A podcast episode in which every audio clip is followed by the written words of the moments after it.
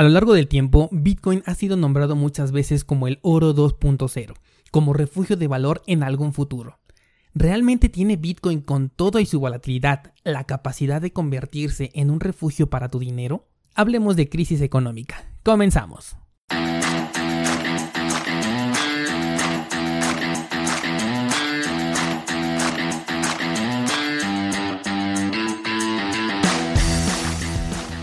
Nadie puede frenar el avance de la tecnología. Es tan constante que llega un punto en el que se convierte en toda una revolución, de la que si no eres parte puedes llegar a ser víctima. Pero descuida porque estás en el lugar indicado. Bienvenido a Bitcoin en español. Acompáñame y aprende conmigo todo lo relacionado a esta tecnología descentralizada. Pero eso sí, prepara y abre tu mente, porque aquí vamos a abordar conceptos completamente nuevos sobre todo aquello que creías conocer.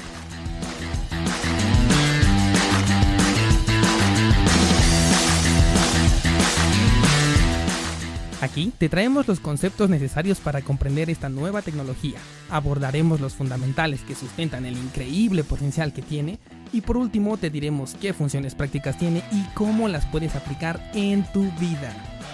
Yo soy Dani Vargas, entusiasta tecnológico, ponte cómodo porque comenzamos.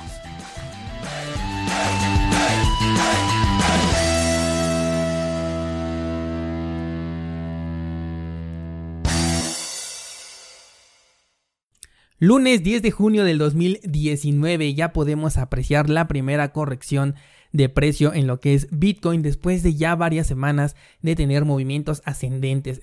Todo apunta a que vamos a terminar la semana con una vela en rojo. Todavía no vemos por ahí ningún soporte, ningún nivel que nos pueda ayudar a recuperar ese nivel de precio que ya teníamos de los 9 mil dólares. Y de hecho, como comentábamos la semana pasada, yo no veo por aquí ningún nivel de soporte. De hecho, también se los envié a las personas que se registraron en la All Season Alert que tenemos ahí dos oportunidades si realmente el Bitcoin eh, baja de valor nuevamente. Porque en realidad solo llego a apreciar probablemente algún escalón en los 7200 dólares aproximadamente. Y eso no es nada fuerte, nada que realmente me dé eh, la confianza para que ahí pueda impulsarse nuevamente el precio. Donde yo ya lo vería es alrededor de los 6 mil dólares, que es en donde yo comencé al menos eh, mi canal alcista, en donde yo estaba marcando ahí un punto en el que podríamos realizar un cambio de tendencia si lográbamos superar ese punto. De hecho, lo comentamos aquí en episodios anteriores. Por lo tanto, eh, podríamos llegar a ver incluso un retroceso entonces hasta los 6 mil dólares por supuesto que Bitcoin tiene toda la capacidad de hacer completamente lo contrario a lo que el gráfico marca. Así que no tomes esto como ninguna clase de recomendación de inversión. Y vámonos directamente a nuestro tema de esta semana, me parece bastante interesante. Y es que como bien mencionamos ya anteriormente, el sistema bancario cada vez se queda más obsoleto y las alternativas como lo son en este caso las criptomonedas y los sistemas financieros colectivos que se conocen en el mundo como crowdfunding, ya se están posicionando cada vez mejor para satisfacer las necesidades de las personas. De esto hablábamos justamente el episodio pasado y lo vamos a tomar como base para nuestro tema de esta semana. Por supuesto que esto es un fenómeno internacional que aunado a lo que es por definición el modelo económico tradicional que tenemos, nos pone en una situación bastante incómoda porque este modelo económico está basado completamente en la deuda lo cual quiere decir que inevitablemente necesitamos una crisis financiera de manera obligatoria. Tuve esta semana un pequeño debate ahí en Instagram. Si no me sigues todavía en esa red social, puedes buscarme como Dani M. Vargas, Dani va con Y, ya que comenté en una imagen que esta persona compartió en donde hacía un comparativo de portafolios de inversión. Aclaro que cada uno de los portafolios son bien independientes, cada quien define esto, así que para nada va a ser una recomendación de inversión, ¿de acuerdo? Bien, en dicho comparativo se hacía mención a una mala diversificación entre únicamente activos digitales, es decir, estaba una persona eh, diversificando entre Ethereum, Ripple y Bitcoin, por tomar un ejemplo, y lo comparaban con tener un portafolio dividido en fondos, deuda del gobierno, pagarés y activos digitales como lo son las criptomonedas también, pero ya en un porcentaje mucho más pequeño. Vamos a aclarar que diversificar en el mundo de las inversiones es algo completamente básico. Y la mejor forma de hacerlo es invirtiendo en diferentes sectores, de tal manera que si uno de ellos tiene una fuerte caída, las otras inversiones simplemente van a respaldar tu capital y te van a permitir amortiguar ese golpe. Sin embargo, aquí lo que yo le preguntaba a esta persona es qué pasa cuando la gran mayoría de opciones de inversión dependen del sector económico tradicional.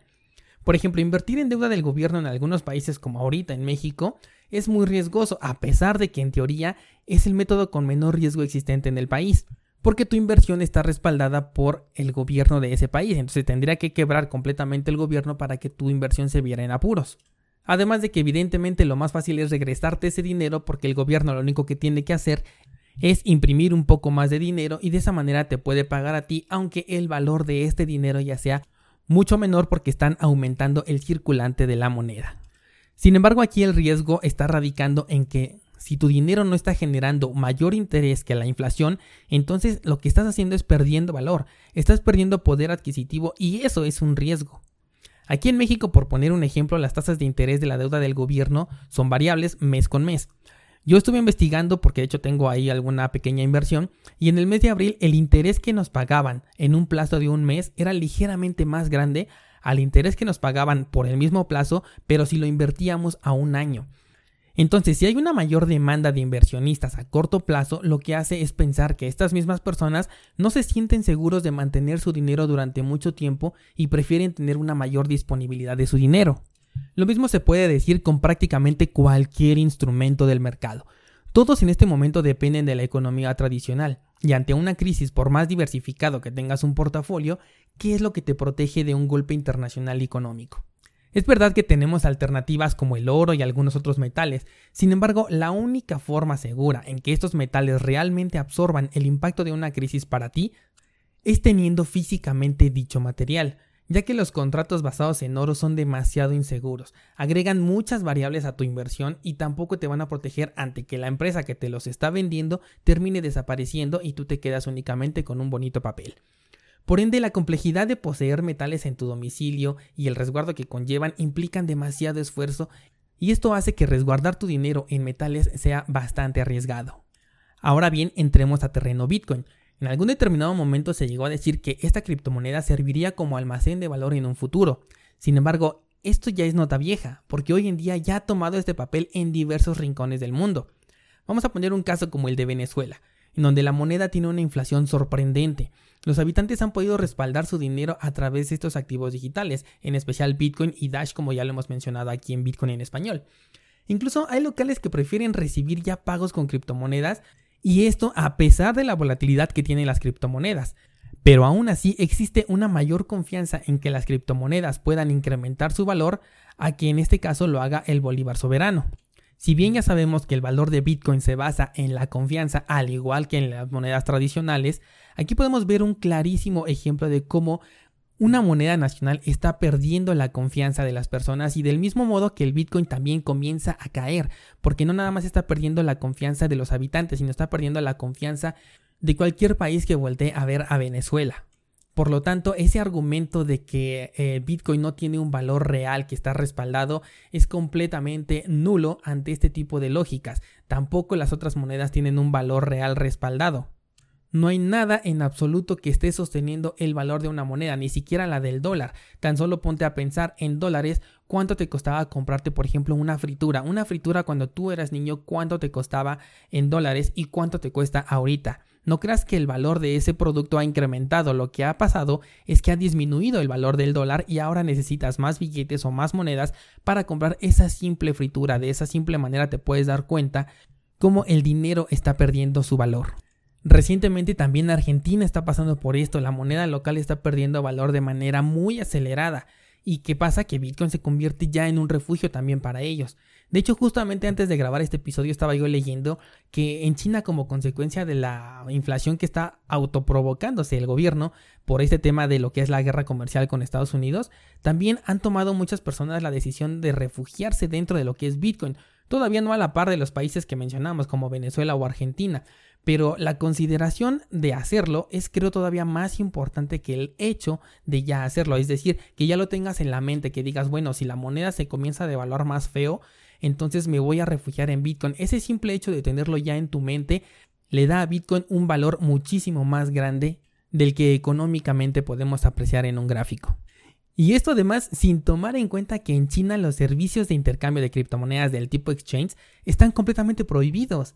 Y aún así no se detienen los intercambios vía OTC, estos intercambios que son de persona a persona sin ningún intermediario. Están completamente activos en el país, por lo que otro punto a favor de lo que es Bitcoin, porque trasciende con prohibición, sin prohibición y a pesar de la prohibición.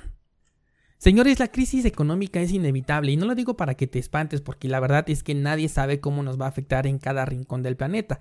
Algunos de los que están escuchando este podcast ya han vivido una o incluso hasta dos crisis económicas y probablemente ni siquiera se enteraron o no se dieron cuenta. Existe la posibilidad de que éramos demasiado pequeños para poder darnos cuenta de la magnitud que tiene una crisis económica o simplemente en el país en el que tú radicas no pegó de la misma manera que en otros países, por ejemplo en Estados Unidos con lo que fue la crisis inmobiliaria del 2008. Entonces no dejemos de lado que el modelo económico está creado de tal forma que tarde o temprano se requerirá un ajuste para recuperar el control de la desbordante deuda que ya se está generando. Por ahí también muy pendientes con lo que sucede en Italia y en Alemania que pueden ser los países que detonen esta crisis económica ya de manera oficial. La pregunta aquí que te hago a ti es ¿en qué te vas a refugiar? Escríbelo en los comentarios de las plataformas que así lo permiten. Valora este podcast, por favor, porque me sirve mucho tu retroalimentación. Por esta semana creo que sería todo. Me parece un tema bastante interesante. Por favor, resguarden sus criptomonedas en un lugar en donde ustedes tengan el control. Parece que todavía este tipo de advertencias son necesarias. Esta semana tuvimos otro hackeo, pero bueno, de eso ya hablaremos ahí en el canal de YouTube. Así que suscríbete en el canal Dani Vargas en YouTube. Vamos a estar hablando de esto en esta semana. Por el momento esto sería todo, nos escuchamos la próxima semana, muchas gracias y hasta luego.